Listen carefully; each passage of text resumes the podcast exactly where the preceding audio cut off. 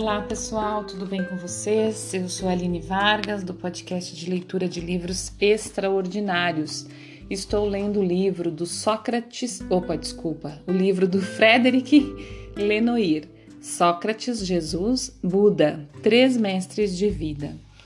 Pessoal, hoje a gente entra no capítulo 13, Procura a ti mesmo e liberta-te. Então, boa leitura e boa escuta para nós.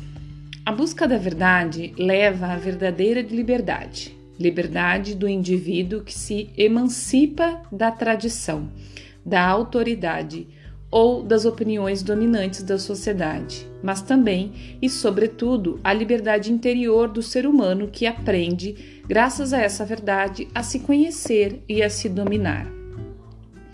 Uma libertação do indivíduo, Cada um, a seu modo, Sócrates, Jesus e o Buda procuram emancipar o indivíduo do grupo, para compreender de forma correta o alcance de seus ensinamentos, que atualmente pode nos parecer tão natural, é preciso ter em mente que os três viviam num mundo tradicional onde cada indivíduo era submetido ao grupo. O bem pessoal contava menos que o da coletividade a qual pertencia, e era impensável que o indivíduo questionasse a autoridade da tradição. Assim funcionam ainda hoje as chamadas sociedades tradicionais. Sócrates e Jesus são os instigadores da autonomia do indivíduo em relação ao grupo, sinal distintivo das sociedades ocidentais. Contudo, era preciso esperar pela chegada do século das luzes para que essa autonomia, tão profundamente ancorada em nossa cultura, seja legitimada. Como veremos, o Buda também pregou a liberdade de escolha do indivíduo e tentou re retirar-lhe o peso do coletivo. Mas na Ásia, seus esforços a longo prazo não tiveram os mesmos efeitos que os de Sócrates e os de Jesus no Ocidente. Porque se, seus, se seu pensamento foi divulgado por toda a parte, o sentimento de pertencimento ao grupo continuou primordial. O fato é que ele sugeriu um caminho de libertação individual, e essa atitude constituiu um avanço decisivo na direção de uma tomada de consciência em cada indivíduo da necessidade de uma busca de salvação pessoal. Foi com uma atitude espetacular abandonar o suntuoso palácio do pai e abrir mão dos privilégios de sua classe para reunir-se aos ascetas mendicantes da floresta, que o Buda assinou sua emancipação da autoridade paterna. Desse modo, ele demonstra que não há mais, não há nada mais importante para cada ser humano que escolher seu caminho. É para essa liberdade que ele atrai aqueles que se aproximam dele, chamando-os a decidir por si mesmos se eles querem segui-lo como leigos ou, condição bem mais restritiva, como monges. O método que conduz à iluminação não pode, de fato, ser um caminho individual. O despertar não se alcança pelo exercício cego de ritos religiosos ou de sacrifícios aos deuses, mas um, por um octuplo caminho, cujos oito elementos podem se resumir na aplicação de uma moral justa, de uma medição, desculpa, de uma meditação justa, de uma sabedoria justa. Uma história tirada da vida do Buda ilustra esse processo. Um dia, quando ele segurava a tigela de esmolas, o Buda vê um jovem realizando um curioso ritual. Inteiramente molhado, ele se curva sucessivamente nas seis direções: os quatro pontos cardeais, o céu e a terra. O Buda interroga sobre o senti sentido deste ritual. Sigala, assim se chamava o jovem, revela que, antes de morrer, seu pai teve tempo apenas de lhe recomendar seguir este ritual todas as manhãs.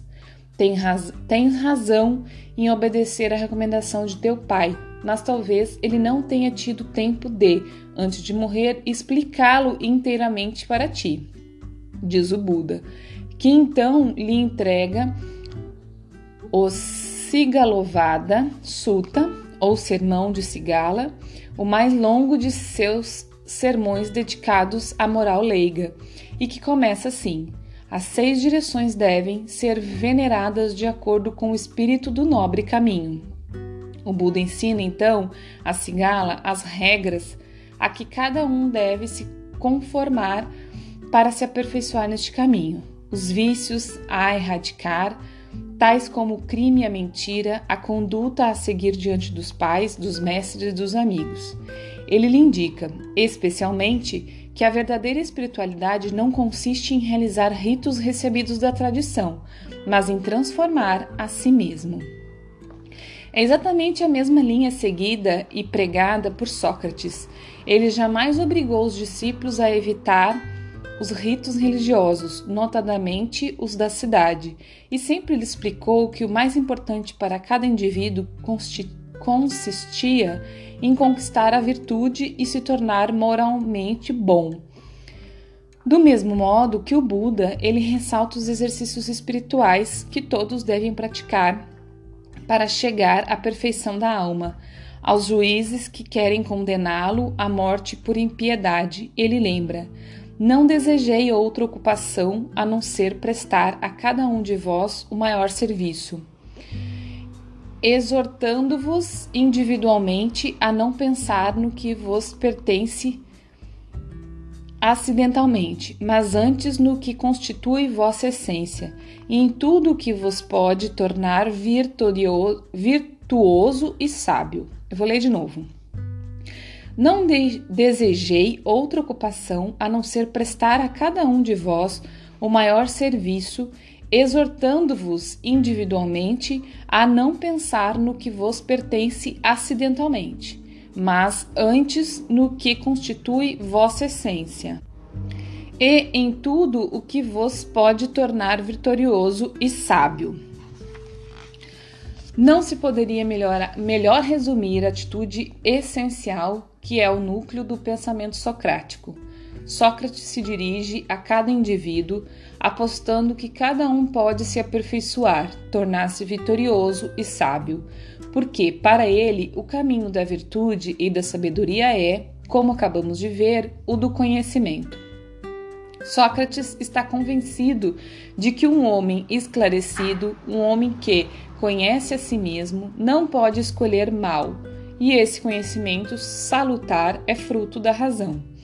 Não é de hoje que tenho por princípio ouvir em mim somente a voz da razão, diz ele a Criton, quando este vai procurá-lo na prisão para lhe propor fugir.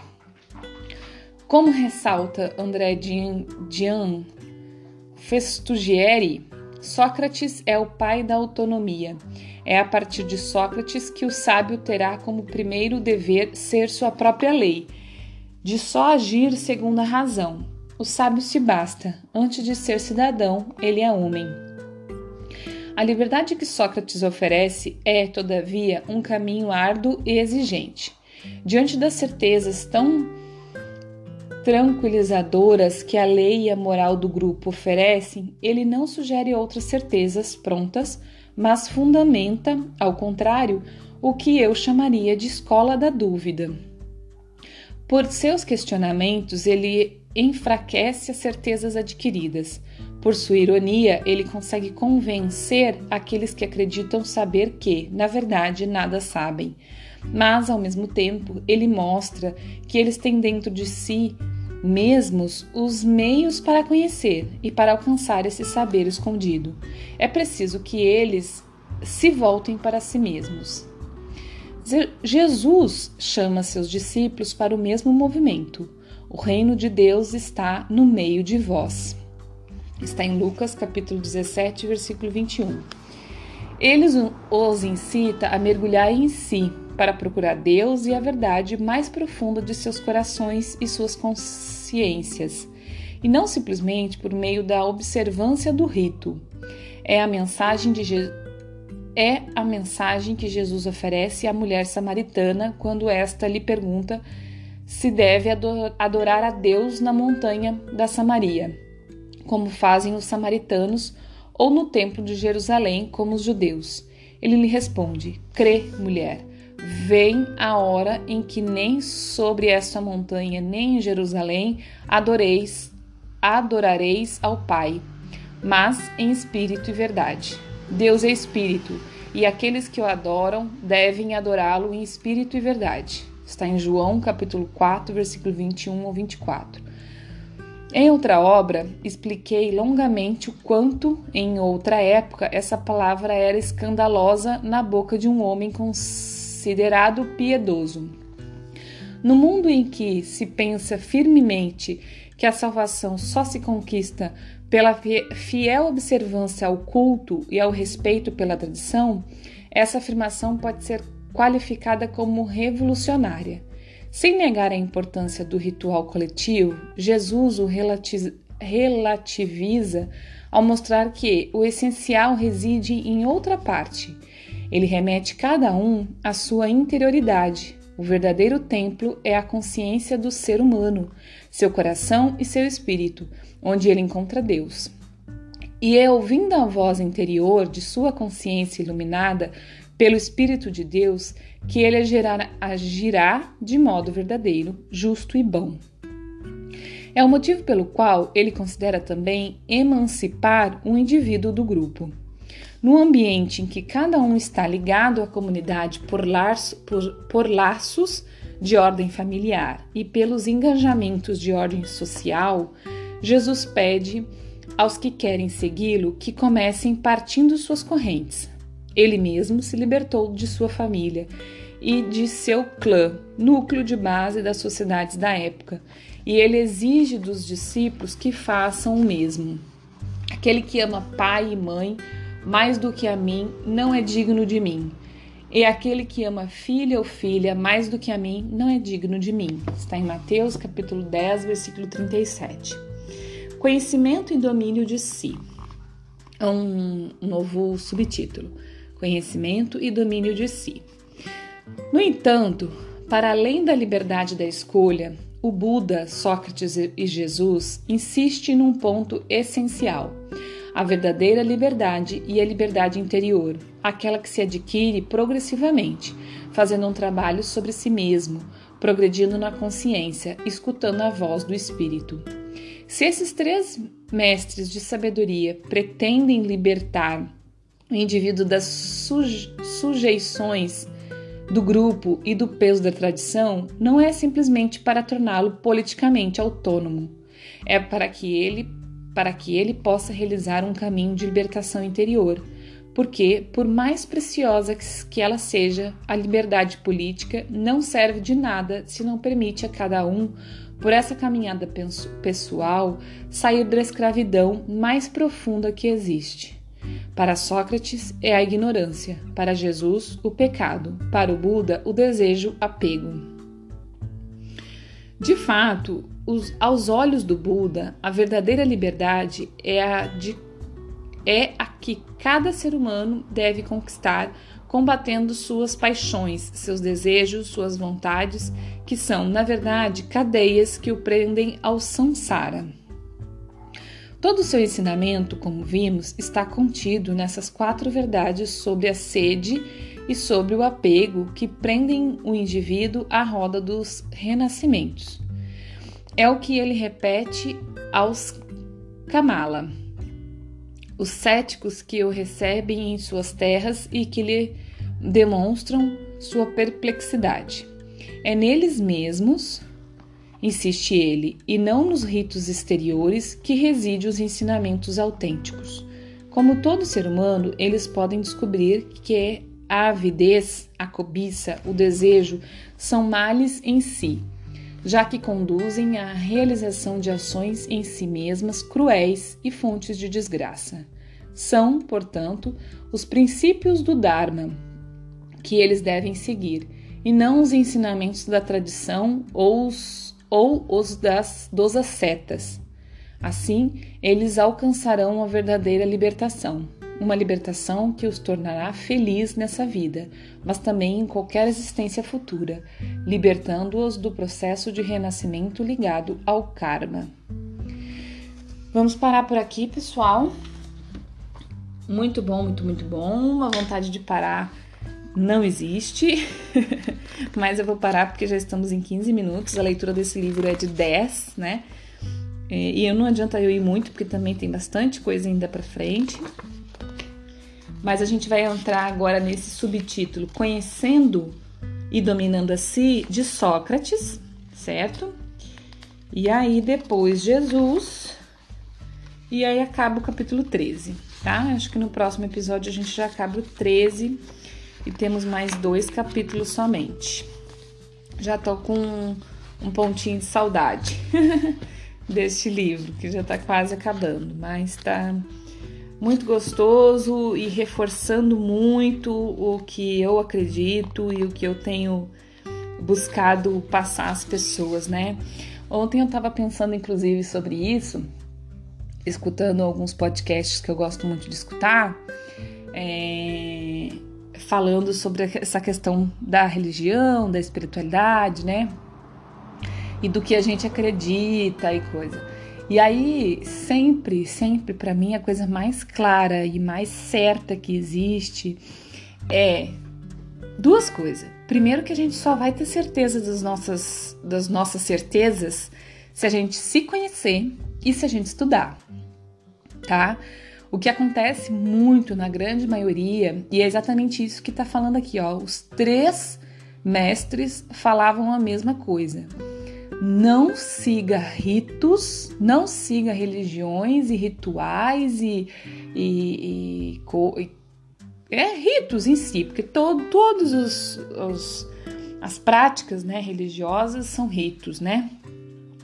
Não siga elas por seguir, somente porque tá na massa, ou tá na sociedade, ou tá é, sem, sem, sem questionar, né? Não é questionado dizer não tá errado, é questionar a si mesmo, né? Questionar o seu interior. Esse rito, essa, essa esse, esses procedimentos, né? Como você quiser entender, é, tá te levando ao autoconhecimento, tá te levando à melhora pessoal, né? Tá te levando ao, ao crescimento interno mesmo de você, ou não, você tá só fazendo por fazer. É que nem o que a gente, aprende, né? Quando a gente frequenta catequese, esses primeiros contatos aí da questão católica, né? Para a família católica, a gente, quando, quando criança, começa na catequese. E aí a gente aprende o Pai Nosso, né? E aí durante todo esse tempo e por muito tempo a gente acaba é, rezando o Pai Nosso, né? E eu acho que muita gente, até depois de adulto, assim, né? Pai Nosso tá dizendo. Ave Maria é a mesma coisa, né? São orações católicas e ensinadas nesses, nesses processos aí. E aí eu, eu pergunto: uma oração deste jeito, sem nem você pensar no que as palavras estão dizendo, vai te levar a algum lugar? Vai te levar a contato com Deus? Claro que não. Claro que não. O contato com Deus está dentro de nós, está no mais profundo do nosso ser. Está quando a gente fecha os olhos e simplesmente cala e entra em contato com nós mesmos, a gente já está orando.